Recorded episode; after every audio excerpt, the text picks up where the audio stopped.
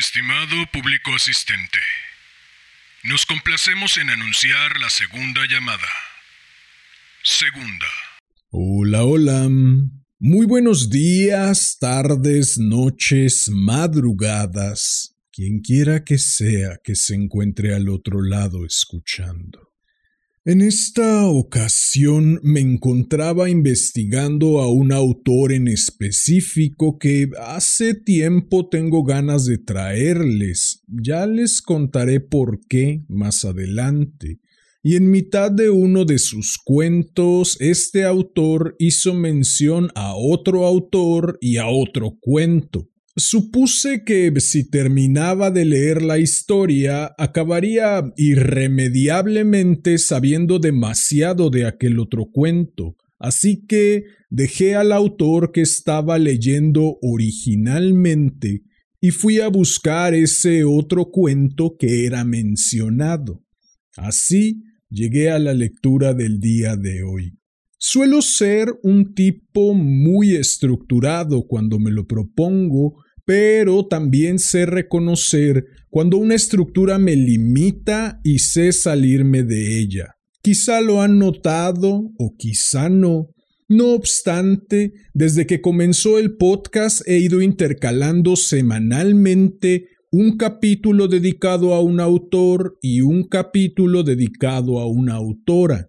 Solo por esta ocasión me permitiré dedicar dos capítulos continuos a dos autores, porque creo que el cuento de hoy indudablemente enriquece y da profundidad al otro cuento, y este a su vez enriquece y da profundidad al cuento de hoy. Ya lo dije cuando leí el Orla.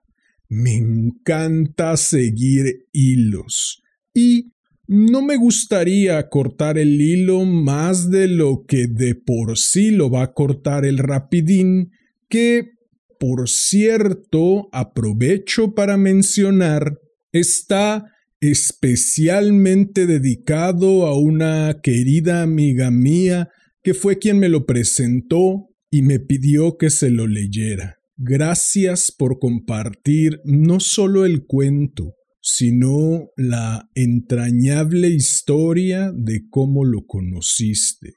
Historia que tratándose de un rapidín quedará a la imaginación del resto de la audiencia. Zack, te mando un enorme abrazo.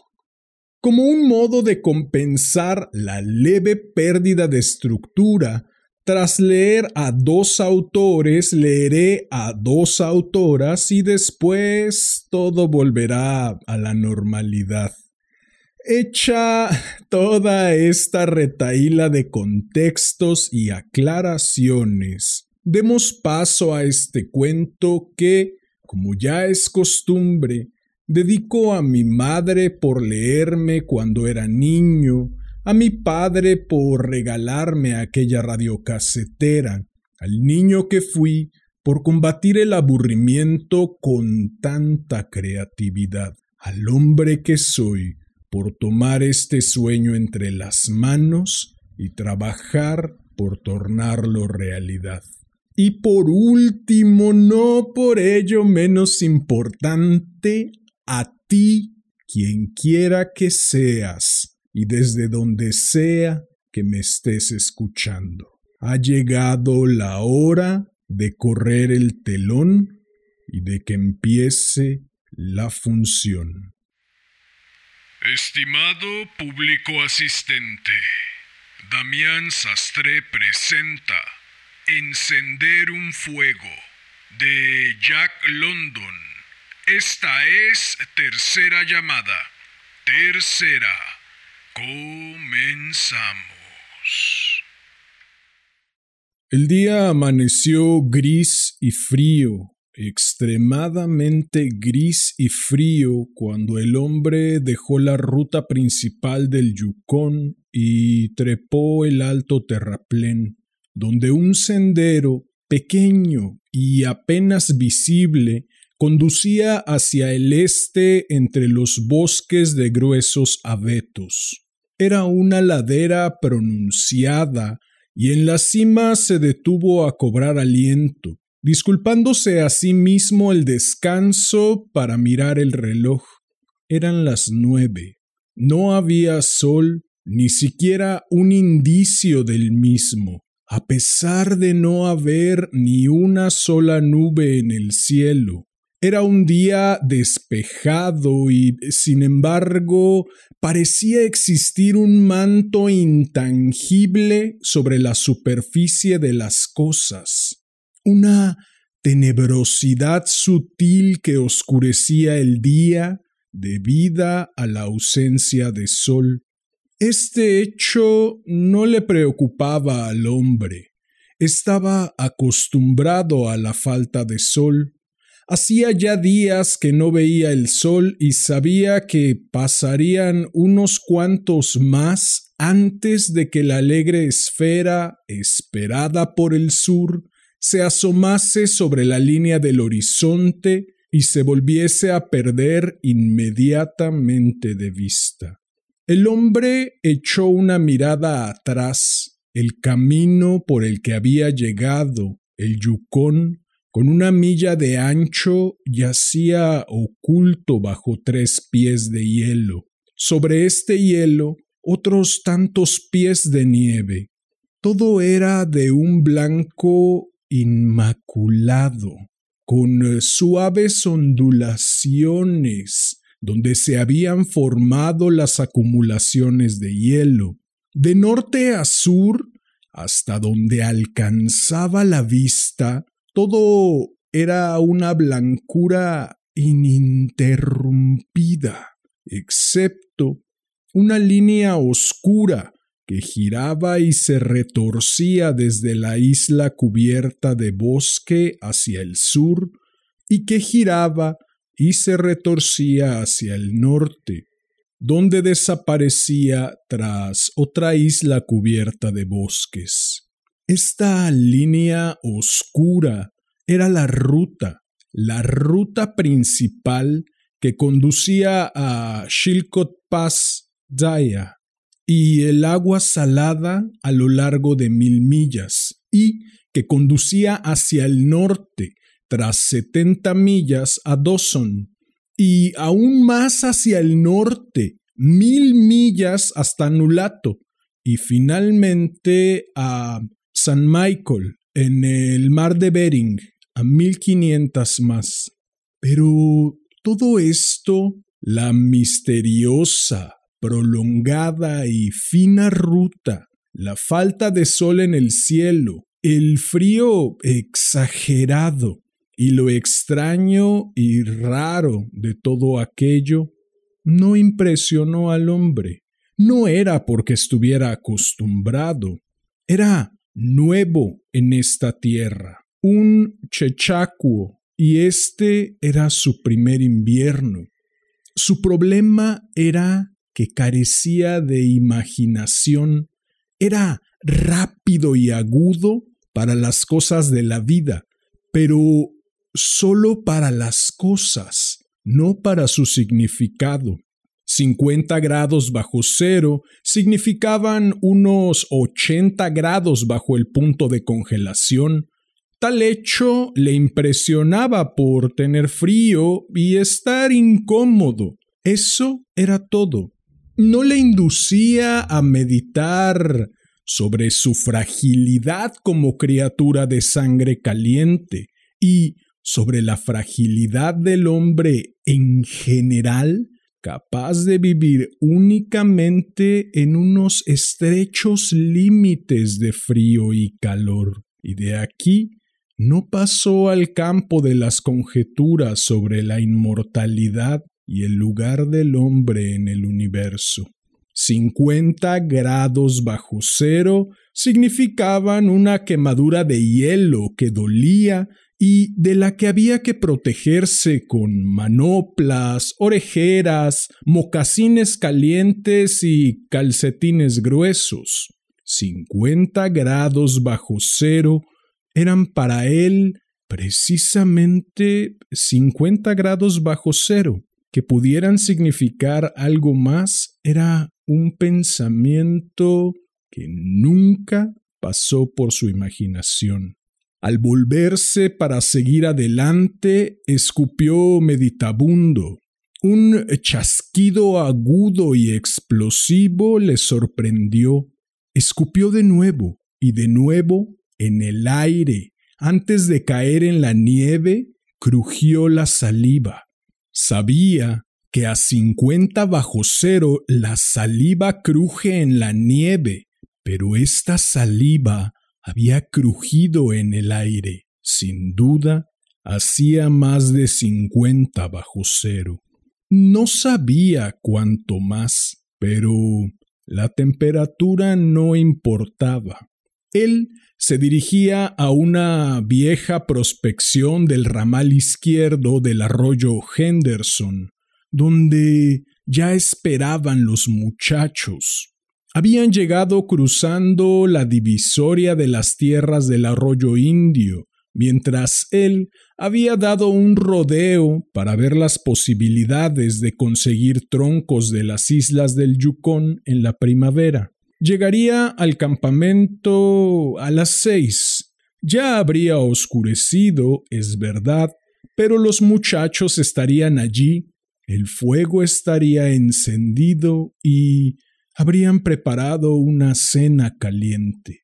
En cuanto a la comida, apretó su mano contra un bulto bajo la chaqueta. También se hallaba bajo la camisa, envuelto en un pañuelo junto a la piel desnuda. Era el único modo de evitar que se congelasen las galletas. Se sonrió con satisfacción al pensar en las galletas abiertas por la mitad y untadas con grasa de tocino, y cada una con una gran loncha de tocino frito dentro. Se introdujo entre los grandes abetos.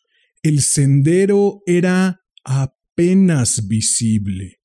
Un pie de nieve había caído desde que pasara el último trineo y se alegraba de ir sin trineo, ligero. De hecho, solo llevaba la comida, envuelta en un pañuelo. Se sorprendió, sin embargo, del frío. Verdaderamente hacía frío, concluyó mientras se frotaba los entumecidos pómulos y nariz con la mano enguantada. Era un hombre velludo, pero el vello de su cara no le protegía los pómulos salientes ni la ávida nariz que asomaba agresiva en el aire helado. A los talones del hombre trotaba un perro, un gran perro esquimal, el auténtico perro lobo, de piel gris y sin diferencias visibles o de temperamento con su hermano, el lobo salvaje. El animal se encontraba abrumado por el tremendo frío. Sabía que no hacía tiempo para viajar.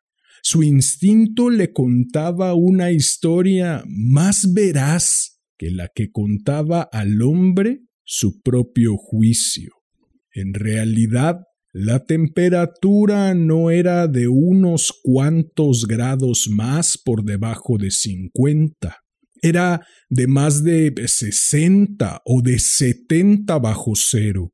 Era de setenta y cinco bajo cero.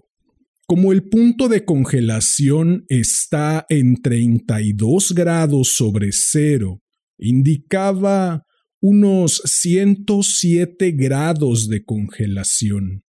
El perro no entendía de termómetros.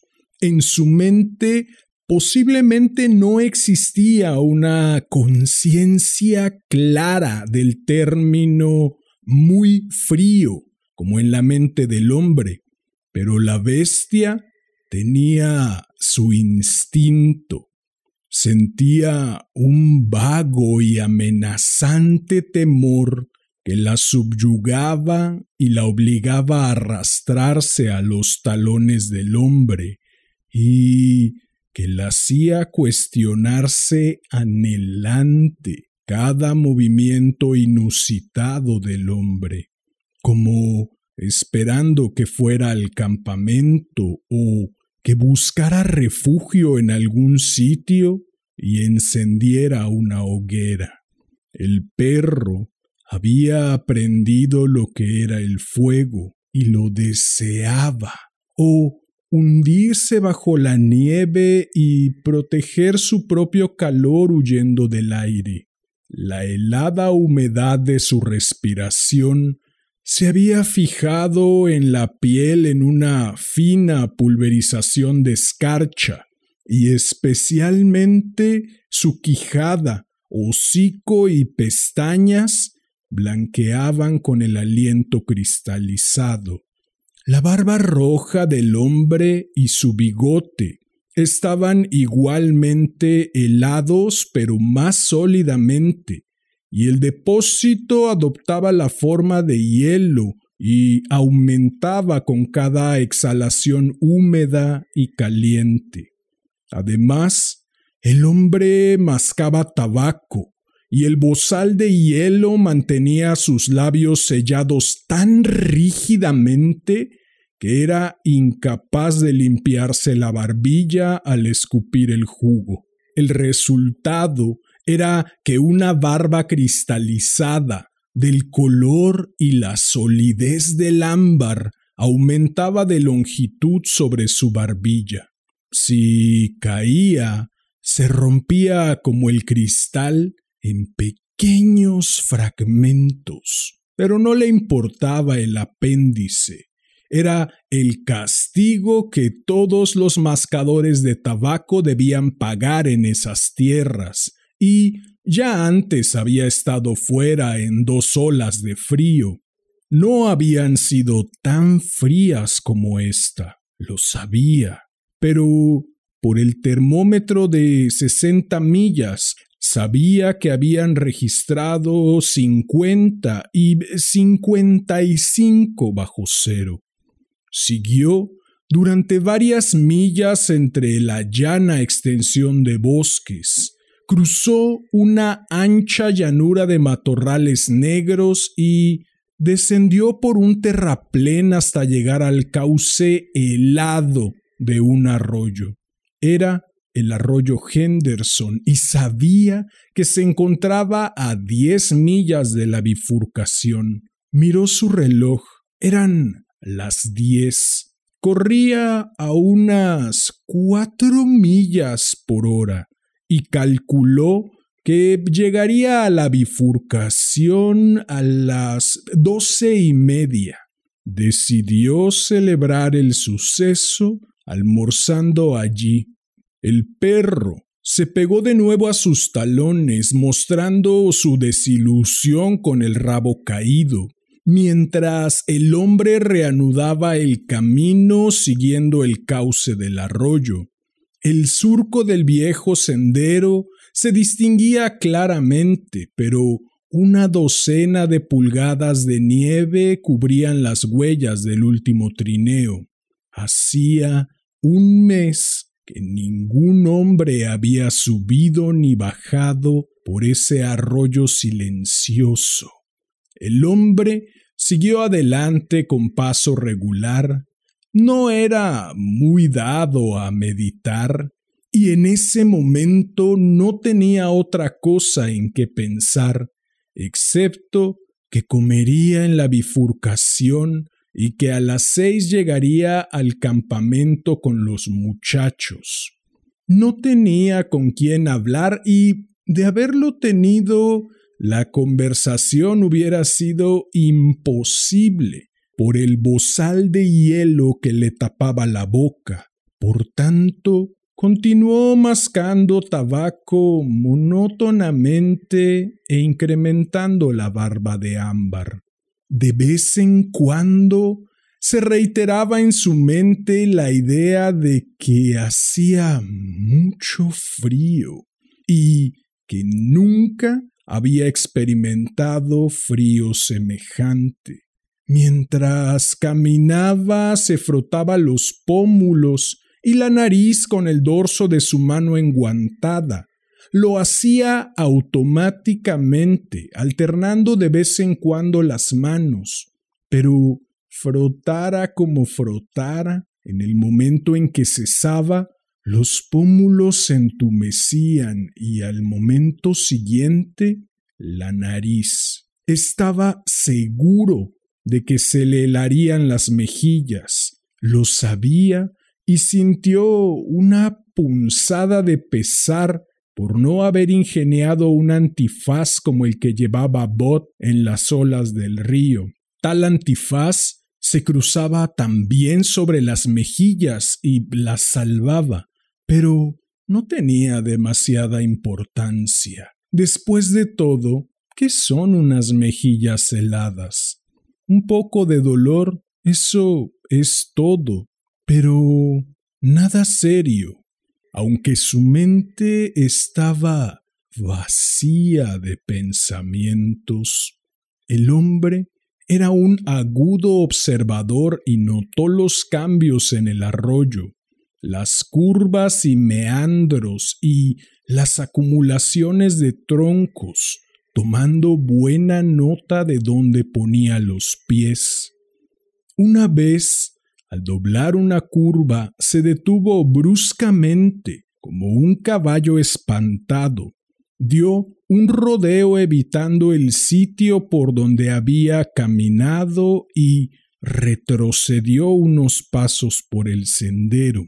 Sabía que el arroyo estaba helado hasta el fondo.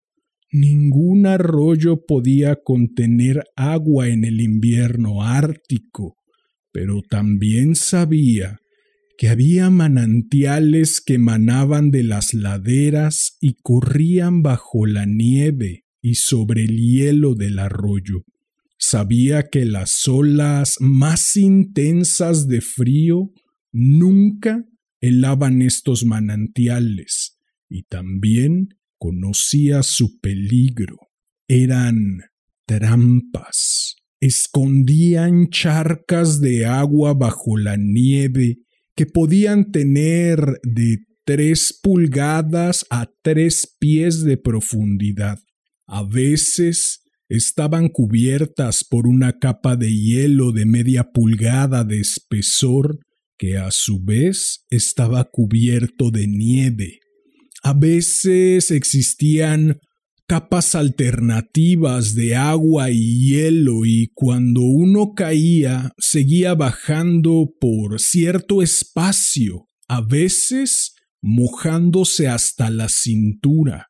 Por eso se había detenido con tanto pánico. Había sentido cómo cedía bajo sus pies y había oído el crujido de una capa de hielo cubierta de nieve. Mojarse los pies en este tiempo implicaba problemas y peligro. En el mejor de los casos significaba un retraso, se vería obligado a detenerse y a hacer una hoguera y bajo su protección descalzarse mientras se secaban los calcetines y mocasines. Se detuvo y estudió el cauce del arroyo y sus orillas y decidió que la corriente de agua venía por la derecha.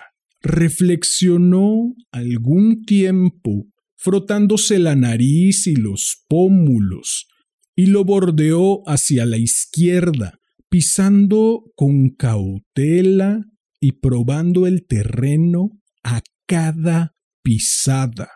Una vez pasado el peligro, tomó una porción de tabaco y siguió su marcha de cuatro millas por hora. En el curso de las dos horas siguientes, tropezó con varias trampas semejantes. Normalmente, la nieve acumulada sobre las charcas ocultas tenía un aspecto hundido y glaseado que anunciaba el peligro. En una ocasión, sin embargo, tuvo otro desliz y una vez más, intuyendo el peligro, obligó al perro a avanzar. Este se negó, se resistió hasta que el hombre lo empujó hacia adelante y cruzó rápidamente la blanca e intacta superficie. De repente se hundió, volcándose hacia un lado y buscando terreno más firme. Se había mojado las patas delanteras y, casi inmediatamente, el agua adherida se convirtió en hielo. Hizo unos esfuerzos apresurados por lamerse el hielo de las patas. Se tumbó en la nieve y mordió el que se había formado entre los dedos. Era cuestión de instinto. Permitir que permaneciera el hielo significaba pies doloridos. Él no lo sabía, simplemente obedecía a un impulso misterioso que se elevaba de lo más recóndito de su ser. Pero el hombre lo sabía por haberse formado un juicio sobre el tema se quitó la manopla de la mano derecha y ayudó a arrancar las partículas de hielo. No expuso sus dedos más de un minuto y se sorprendió del entumecimiento tan veloz que los atacó. Vaya si hacía frío. Se puso la manopla con rapidez y golpeó salvajemente la mano contra el pecho. A las doce el día había alcanzado su punto más brillante, pero el sol se encontraba demasiado al sur en su viaje invernal para despejar el horizonte. La tierra se interponía entre él y el arroyo Henderson, donde el hombre caminaba bajo un cielo despejado y sin proyectar sombra alguna. A las doce y media en punto llegó a la bifurcación del riachuelo. Estaba satisfecho con la velocidad que llevaba. Si la mantenía, estaría con los muchachos a las seis. Se desabrochó la chaqueta y la camisa y sacó su comida.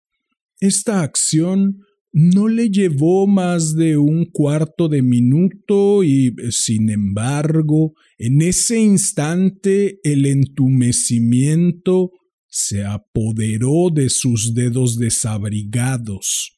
No se puso la manopla de nuevo, sino que se golpeó los dedos una docena de veces contra la pierna.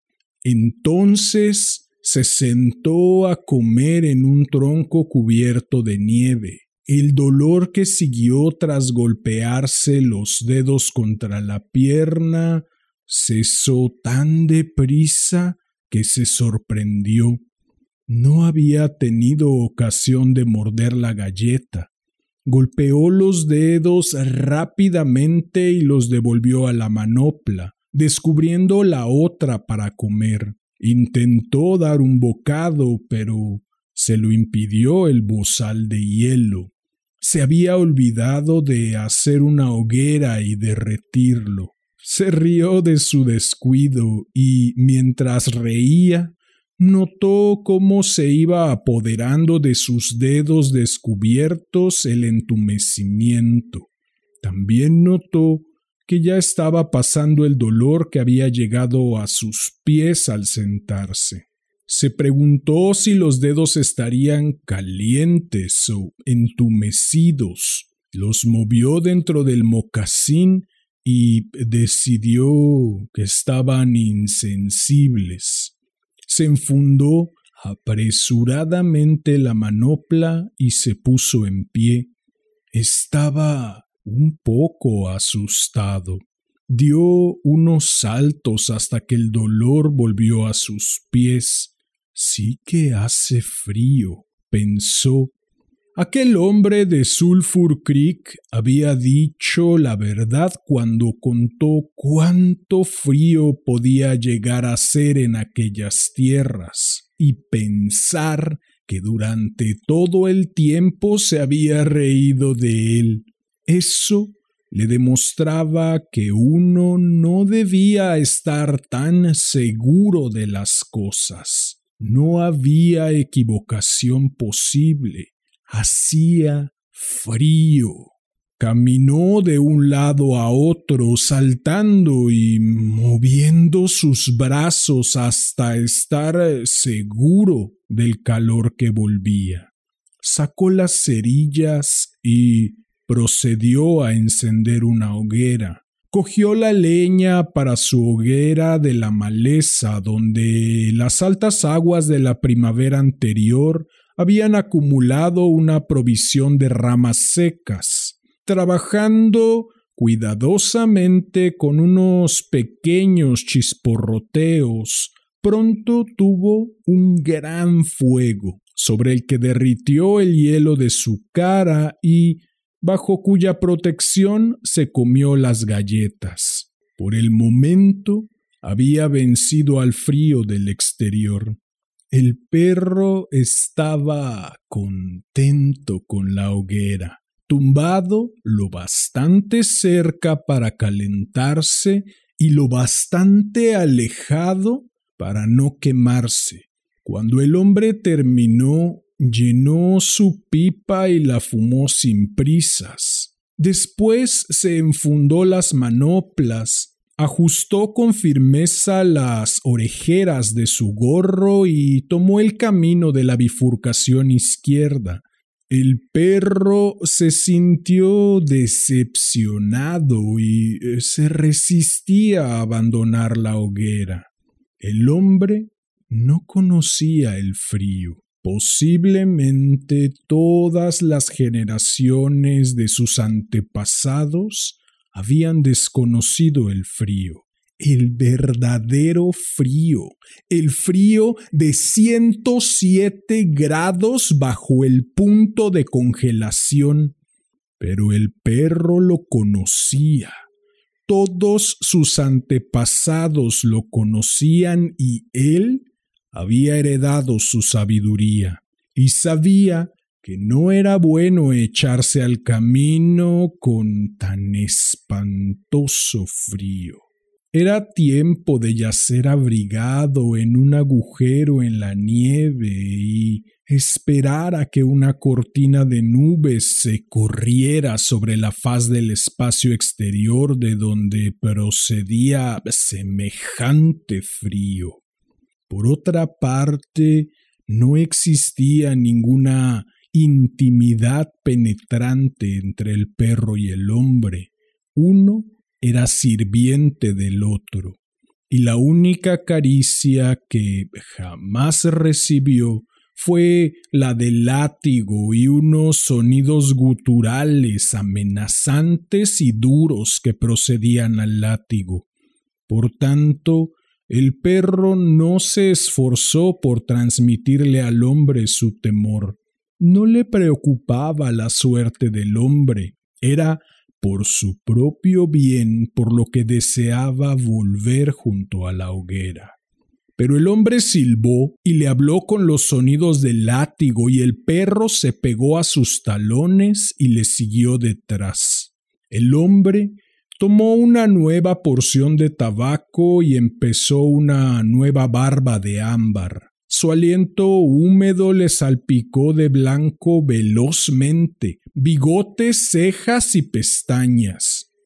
No parecía haber tantos manantiales en la bifurcación izquierda del Henderson, y durante media hora el hombre no vio señal de ninguno. Entonces ocurrió en un lugar donde no había señales, donde la nieve suave e intacta parecía indicar solidez debajo, el hombre la atravesó. No era profunda, se mojó hasta media rodilla antes de conseguir la costra firme se irritó y maldijo su suerte en voz alta. Había esperado llegar al campamento con los muchachos a las seis, y esto le retrasaría una hora, pues tendría que hacer una hoguera y secar su calzado. Era imprescindible a temperaturas tan bajas. Eso lo sabía. Se volvió hacia la orilla y la escaló. En la cima, enredados en unos matorrales alrededor de los troncos de varios arbolillos, encontró un depósito de leña seca, llevada allí por las aguas altas, principalmente palos y ramitas, pero también ramas endurecidas y hierba fina y seca del año anterior. Echó algunas piezas grandes sobre la nieve, servirían de base y evitarían que la joven llama se ahogara en la nieve que se derritiera. Consiguió la llama frotando una cerilla contra un pequeño jirón de corteza de sauce que sacó del bolsillo. Esto ardía aún mejor que el papel. Colocándolo sobre la base, alimentó las llamas con brisnas de hierba seca y con las ramitas secas más pequeñas. Trabajó lenta y cuidadosamente, muy consciente del peligro. Poco a poco, conforme se fortalecían las llamas, aumentó el tamaño de las ramitas con que las alimentaba estaba agazapado en la nieve, arrancando las ramitas de entre los matojos y alimentando directamente la llama. Sabía que no debía fracasar. Cuando la temperatura está a 75 grados bajo cero, un hombre no puede fracasar en su primer intento de hacer una hoguera, o sea, si sus pies están mojados. Si sus pies están secos y fracasa, puede correr por el camino media milla y restablecer la circulación, pero la circulación de pies mojados y helados no se puede restablecer corriendo a 75 grados bajo cero. No importa lo deprisa que se corra, los pies mojados se hielan cada vez más. Todo esto lo sabía el hombre, el viejo de Sulphur Creek le había hablado de ello el otoño anterior y ahora agradecía sus consejos. Había desaparecido ya toda sensación de sus pies. Para hacer la hoguera se había visto obligado a quitarse las manoplas y sus dedos se habían entumecido lentamente. Su marcha de cuatro millas por hora había mantenido el bombeo del corazón que mandaba sangre a la superficie del cuerpo y a todas las extremidades. Pero en el momento en que se detuvo, el bombeo había decrecido. El frío exterior castigaba la punta inerme del planeta y él por encontrarse en esa zona inerme, recibió el golpe de lleno. La sangre del cuerpo retrocedió ante el frío.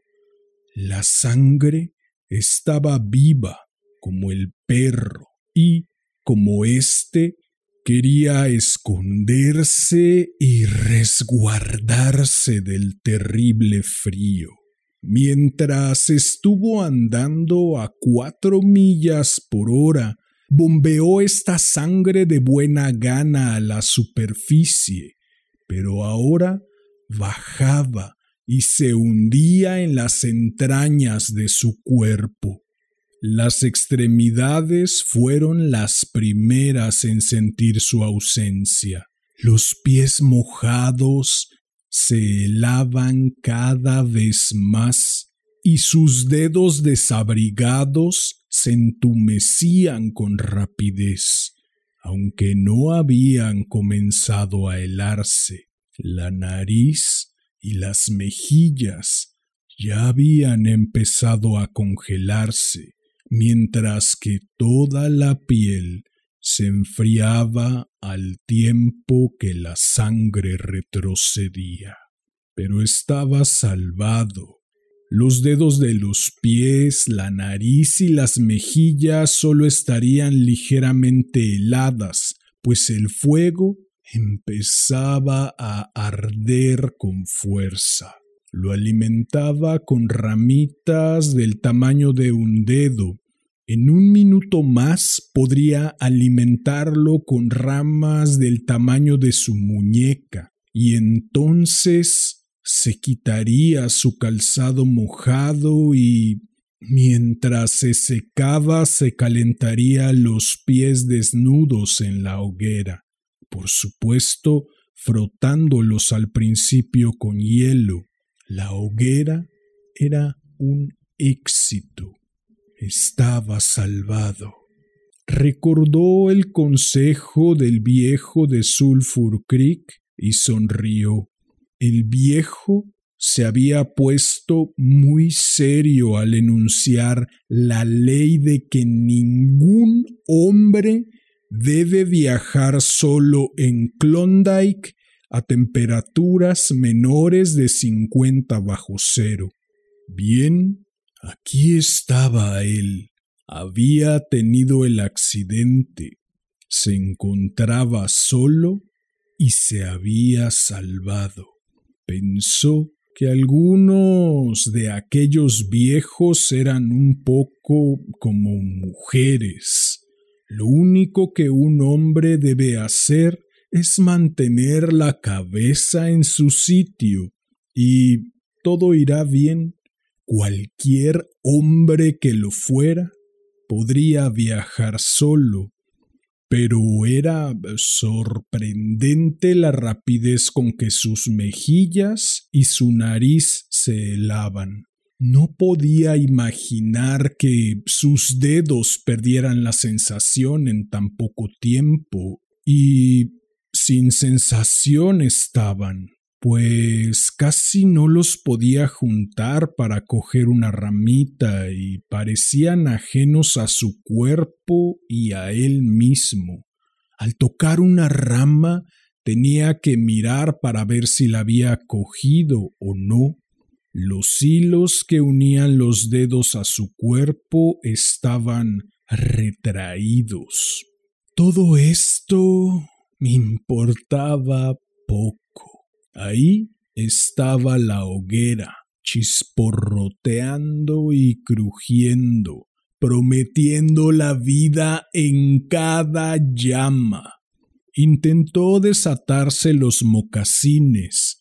Se encontraban cubiertos de hielo. Los gruesos calcetines alemanes eran como planchas de hierro hasta media rodilla, y los cordones de los mocasines parecían barras de acero, enredadas y anudadas como por una confabulación. Por un momento tiró con sus dedos entumecidos y luego, viendo la inutilidad del esfuerzo, sacó su cuchillo de monte. Pero antes de que pudiera cortar los cordones, oscureció. Fue culpa suya, o más bien un error suyo. No debió hacer la hoguera bajo el árbol, la debió hacer en un claro, pero había sido más fácil tirar de las ramitas del matorral y dejarlas caer directamente al fuego. El árbol bajo el cual había hecho esto, sostenía una carga de nieve en sus ramas. El viento no había soplado durante semanas y cada rama estaba cargada por completo.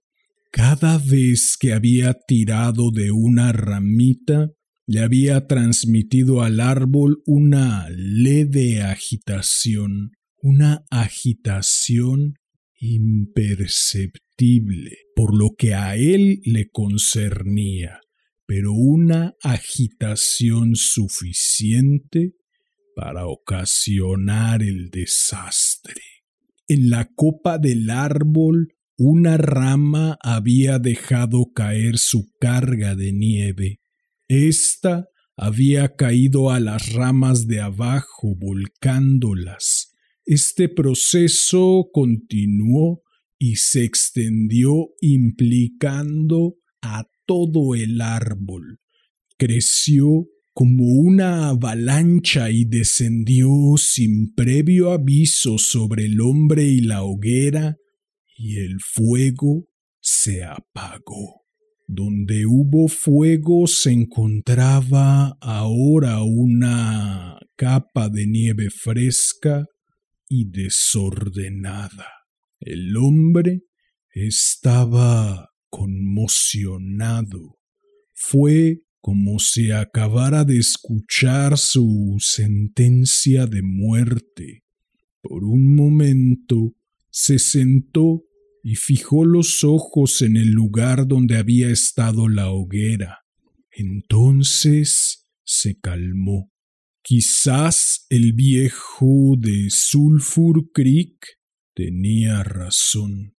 Si hubiera tenido un compañero de viaje, ahora no estaría en peligro. El compañero de viaje podía hacer la hoguera.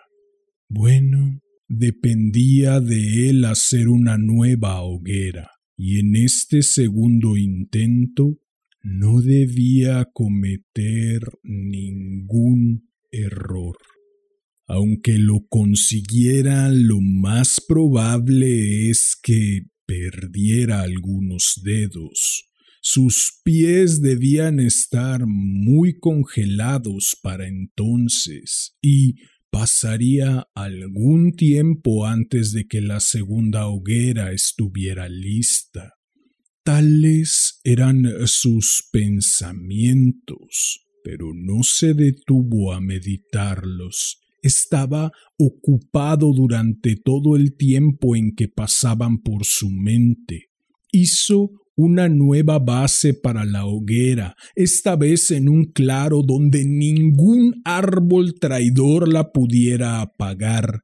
A continuación, reunió hierbas secas y pequeñas ramitas del depósito de aguas altas. No podía unir los dedos para sacarlas, pero las pudo reunir a manos llenas. De esta manera cogió muchas ramas podridas y trozos de musgo verde no deseado, pero era lo mejor que podía hacer. Trabajó metódicamente hasta reunió un montón de ramas más grandes para utilizarlas más tarde, cuando el fuego ardiera con más fuerza. Mientras tanto, el perro permanecía sentado y expectante, con cierto anhelo melancólico en sus ojos pues le consideraba proveedor de fuego y el fuego tardaba en llegar. Cuando todo estuvo preparado, el hombre buscó en sus bolsillos un segundo trozo de corteza de sauce. Sabía que la corteza estaba ahí y aunque no la podía sentir con sus dedos, podía escuchar el crujido mientras revolvía torpemente en ellos. Por más que se esforzase no la podía coger. Durante este tiempo era plenamente consciente de que a cada instante se le lavan los pies. Este pensamiento le inducía pánico, pero luchó contra él y mantuvo la calma se puso las manoplas con los dientes y movió los brazos hacia los lados, golpeando las manos con todas sus fuerzas contra sus costados. Esto lo realizó sentado. Luego se levantó y durante todo este tiempo el perro permaneció sentado en la nieve con su cola de lobo, igual que un cepillo, enroscada calurosamente entre las patas delanteras y sus afiladas orejas de lobo aguzadas atentamente hacia adelante mientras observaba al hombre. Y el hombre, mientras golpeaba y sacudía sus brazos y manos, sintió una gran oleada de envidia al contemplar a la criatura caliente y segura en su cubierta natural. Después de algún tiempo, sintió las primeras y lejanas señales de sensación en sus dedos golpeados. El leve cosquilleo fue haciéndose más fuerte hasta convertirse en un dolor punzante y atroz, pero al que el hombre recibió con satisfacción. Se quitó la manopla de la mano derecha y sacó la corteza de sauce. Los dedos sin protección se estaban entumeciendo de nuevo rápidamente. A continuación sacó el puñado de cerillas de azufre, pero el tremendo frío ya se había llevado toda la vida de los dedos. En su esfuerzo por aislar una de las cerillas, todo el puñado cayó a la nieve. Intentó coger una de la nieve, pero fracasó. Sus dedos muertos no podían tocar ni asir. Fue muy cuidadoso. Ahuyentó de su mente el pensamiento de los helados pies, nariz y mejillas, consagrando toda su energía a las cerillas. Observó, utilizando la vista en lugar del tacto, y cuando vio sus dedos a cada lado del puñado, los cerró. Mejor intentó cerrarlos, pues los dedos no obedecían al estar cortados los hilos. Se puso la manopla sobre la mano derecha y la golpeó fieramente contra la rodilla.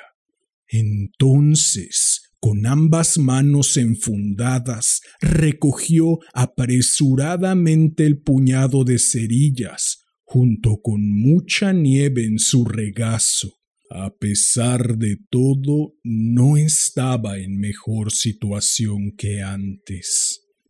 Tras alguna manipulación consiguió colocar el puñado entre las palmas de sus manos enguantadas. De este modo se lo llevó a la boca. El hielo crujió y saltó cuando con un violento esfuerzo abrió la boca. Entró la mandíbula inferior, frunció el labio superior para que no molestara y frotó el puñado contra sus dientes superiores para separar una cerilla. Consiguió coger una que depositó en su regazo. A pesar de todo, no estaba en mejor situación que antes. Entonces ideó una forma, la sujetó con los dientes y la frotó contra la pierna. La tuvo que raspar veinte veces antes de conseguir encenderla. Mientras ardía, la acercó con los dientes a la corteza de sauce, pero el azufre ardiente subió por la nariz hasta los pulmones, haciéndole toser espasmódicamente. La cerilla cayó a la nieve y se apagó. El viejo de Sulphur Creek tenía razón. Pensó en un momento de desesperación controlada que siguió al incidente. A más de cincuenta bajo cero, un hombre debe viajar con un compañero. Golpeó sus manos, pero fracasó en excitar cualquier sensación. De pronto desnudó las dos manos quitándose las manoplas con los dientes. Cogió el puñado entero entre las palmas de las manos. Los músculos de sus brazos, al no estar helados, le permitieron apretar con fuerza las manos contra las cerillas. Frotó el puñado contra su pierna. Estalló en llamas. Setenta cerillas de azufre a la vez. No había viento para apagarlas ladeó la cabeza para evitar los asfixiantes humos y acercó el puñado ardiendo a la corteza de sauce. Al sujetarlo así, notó una sensación en la mano. Su carne estaba ardiendo. La podía oler, la podía sentir profundamente bajo la superficie.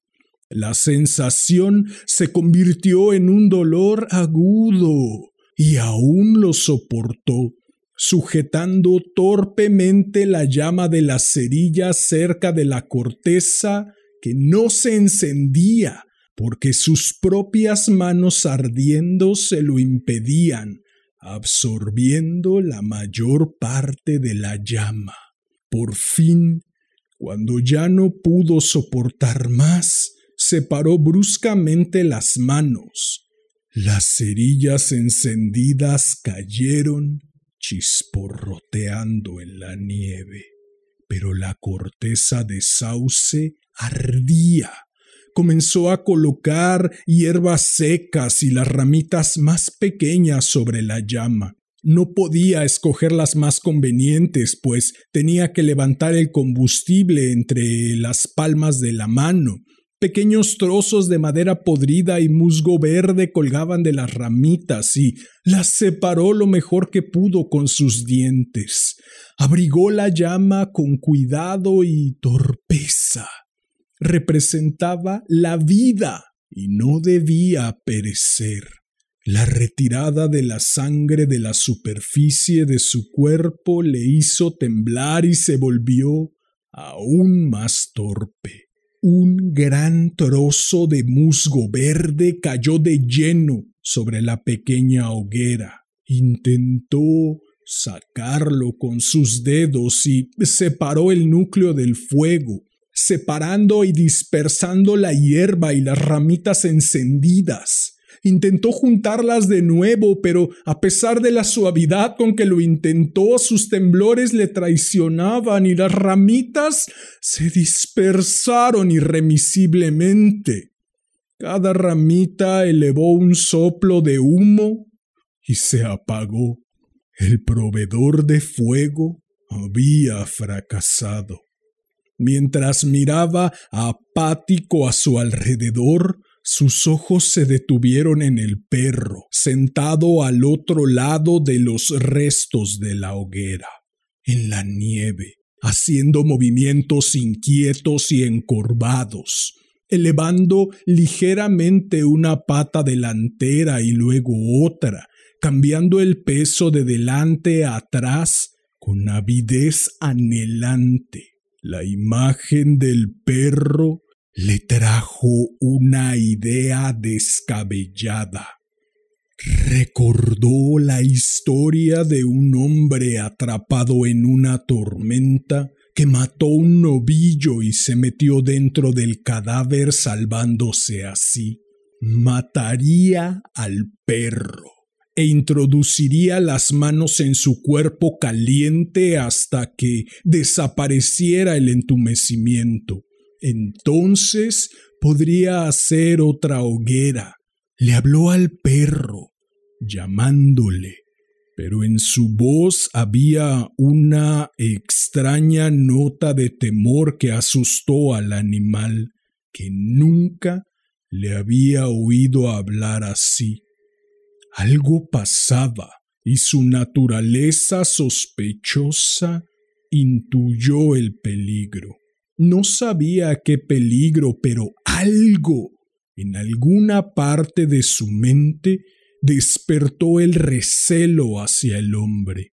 aplastó sus orejas al sonido de la voz del hombre y sus movimientos inquietos y encorvados y el cambio de peso sobre sus patas delanteras se tornaron más pronunciados. Pero no se acercó al hombre. Este se apoyó en sus manos y rodillas y se arrastró hacia el perro.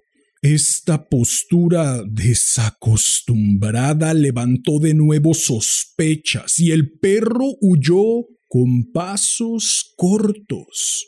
El hombre se sentó en la nieve por un momento y luchó por calmarse.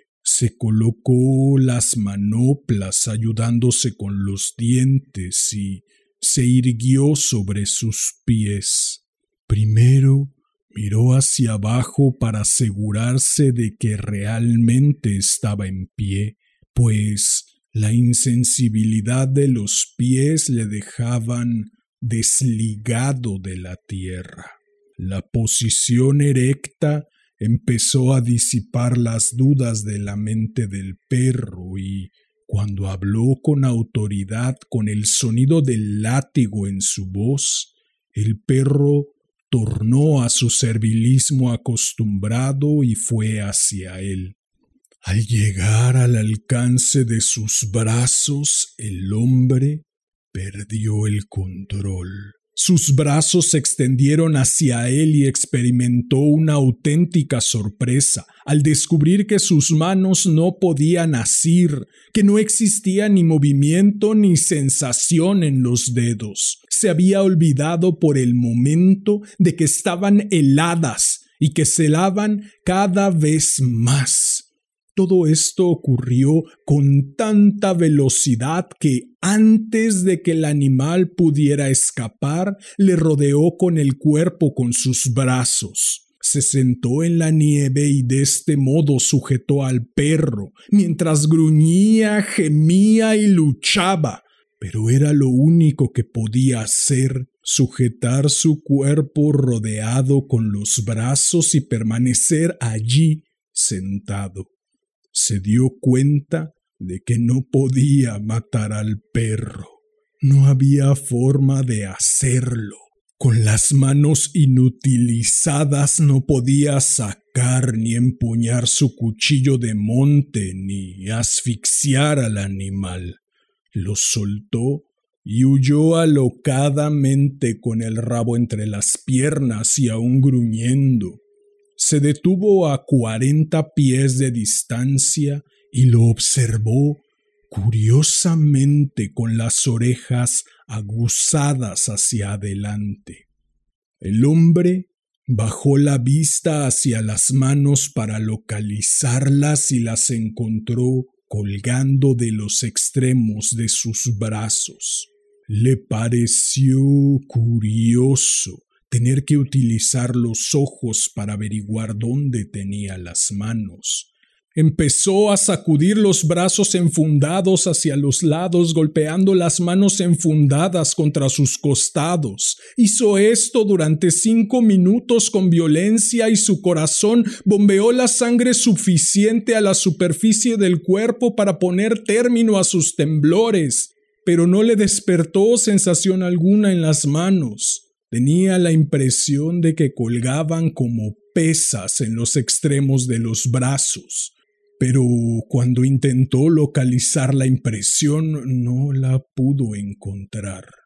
Le sobrevino un temor sordo y opresivo de muerte. Este temor se acentuó velozmente al darse cuenta de que ya no era simplemente cuestión de perder los dedos o de perder las manos y los pies, sino cuestión de vida o muerte, con la suerte contra él. Esto le produjo pánico y se volvió y echó a correr por el lecho del arroyo a lo largo del viejo y apenas visible camino. El perro se unió a él y le siguió detrás. Corría ciegamente, sin meta, con un miedo que no había conocido en toda su vida.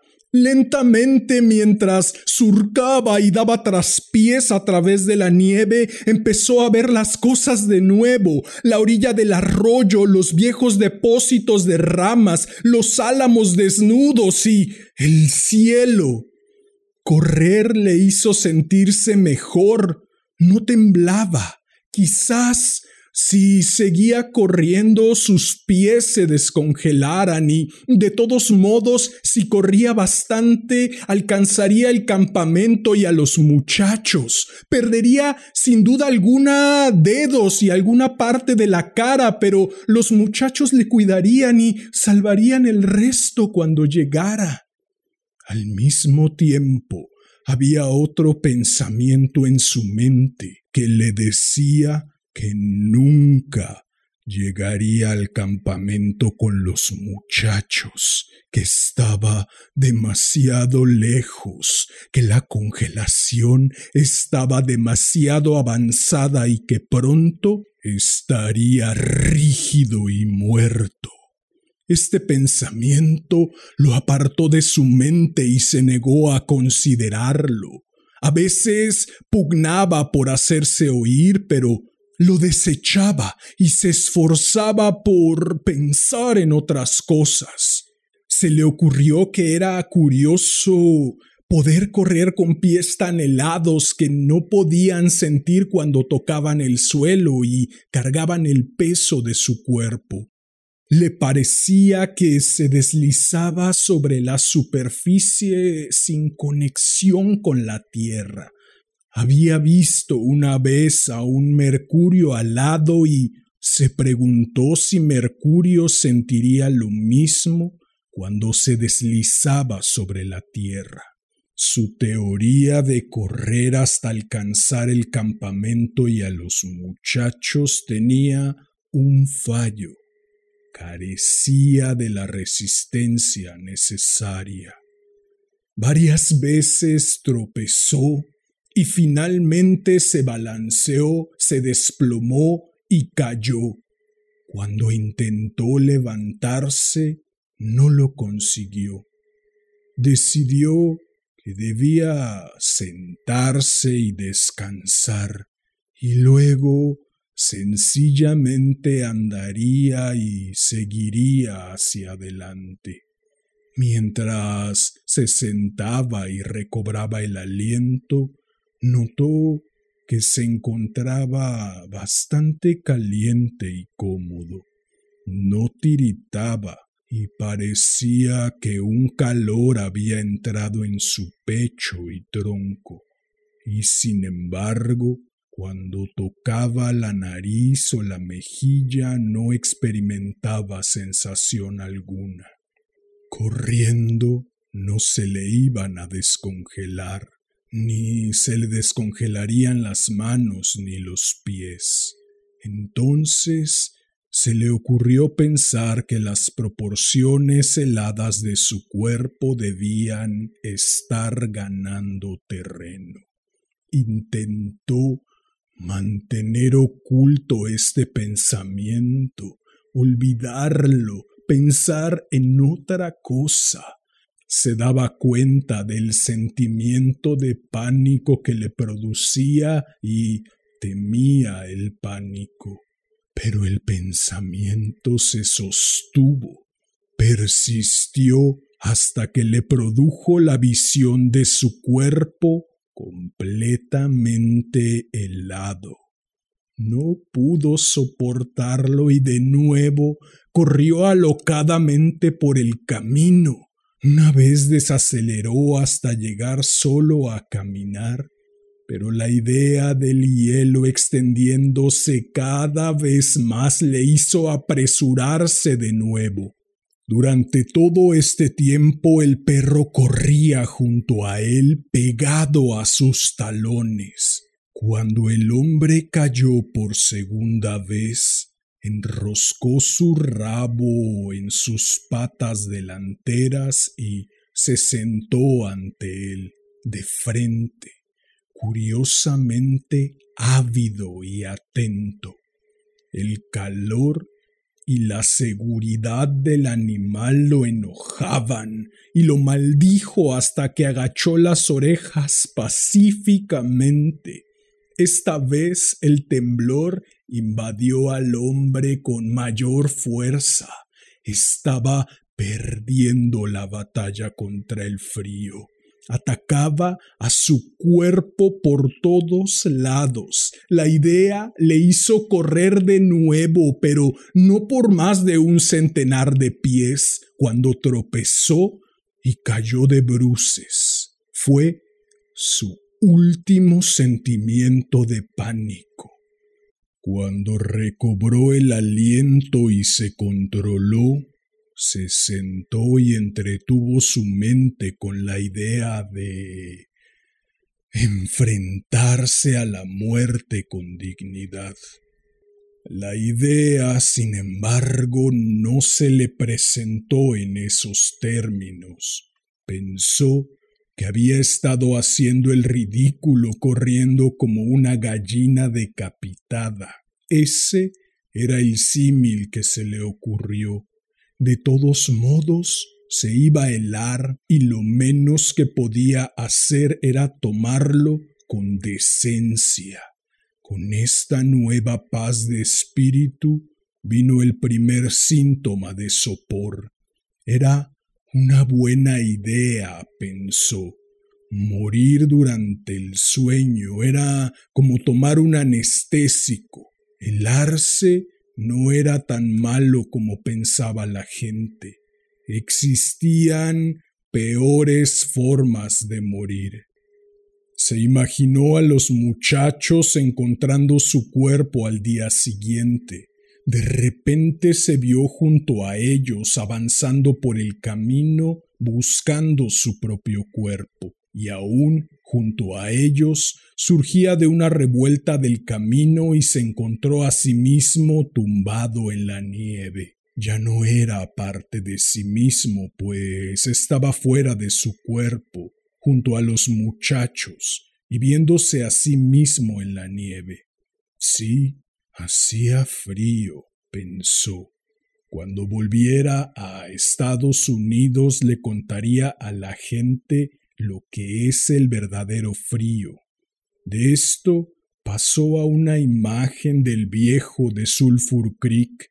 Lo podía ver con claridad, caliente y cómodo, fumándose una pipa. Tenías razón, viejo zorro. Tenías razón, le murmuró el hombre al viejo de Sulphur Creek. El hombre se hundió en el sueño más cómodo y satisfactorio que jamás conoció. El perro estaba sentado frente a él, observando. El corto día culminó con un lento y prolongado crepúsculo. No había señales de que se preparase una hoguera y además nunca había conocido el perro a un hombre que se sentara así en la nieve sin hacer una hoguera. Mientras el crepúsculo avanzaba, le fue dominando el ávido anhelo de una hoguera, y con una gran agitación de sus patas delanteras gimió suavemente, agachó las orejas anticipándose al castigo del hombre, pero el hombre seguía en silencio. Más tarde el perro gimió más fuerte y aún más tarde se acercó al hombre y olfateó la muerte. Esto le hizo saltar atrás y retroceder se rezagó un poco más, aullando bajo las estrellas que brincaban, danzaban y brillaban en el cielo gélido. Entonces se volvió, tomó al trote el camino del campamento que conocía, donde esperaban proveedores de comida y proveedores de hogueras.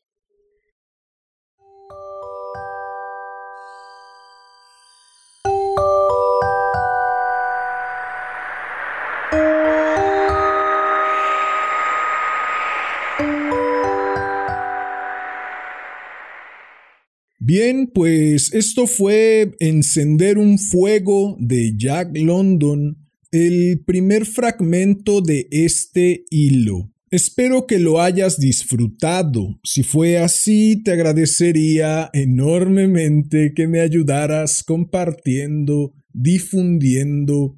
Me voy a tomar unos segundos para complejizar un poco más este hilo porque me fue inevitable pensar mientras estaba leyendo el cuento en dos películas que a mí personalmente me gustan mucho y vengo a proponérselas. Ambas películas están basadas en hechos reales y, si no me equivoco, ambas películas tienen una novela. Las novelas, si es que existen, no las he leído, pero he visto las películas y a mi parecer son muy buenas. La primera es Into the Wild, dirigida por Sean Penn, y la segunda es 127 horas, dirigida por Danny Boyle. Si tienen problemas para encontrarlas por cuestiones de mi pronunciación del inglés, me pueden mandar un mensajito y con mucho gusto les hago llegar el nombre de la película y del director para que puedan encontrarla con mucha mayor facilidad. Bien, creo que no tengo nada más que agregar y eh, si sí lo tenía, lo he olvidado. Así que si deseas estar al tanto del contenido que publico o deseas hacerme una sugerencia para cualquiera de las dos secciones de este hermoso, sensual y exquisito podcast. Puedes buscarme en Facebook como Damián Sastre, en Instagram como arroba casi diario de un loco, en YouTube como casi diario de un loco TV, TE espacio VE si llegaste hasta aquí, como ya es costumbre, agradezco inconmensurablemente tu valiosísimo tiempo. Recibe un enorme abrazo, ten una excelente vida y hasta la próxima.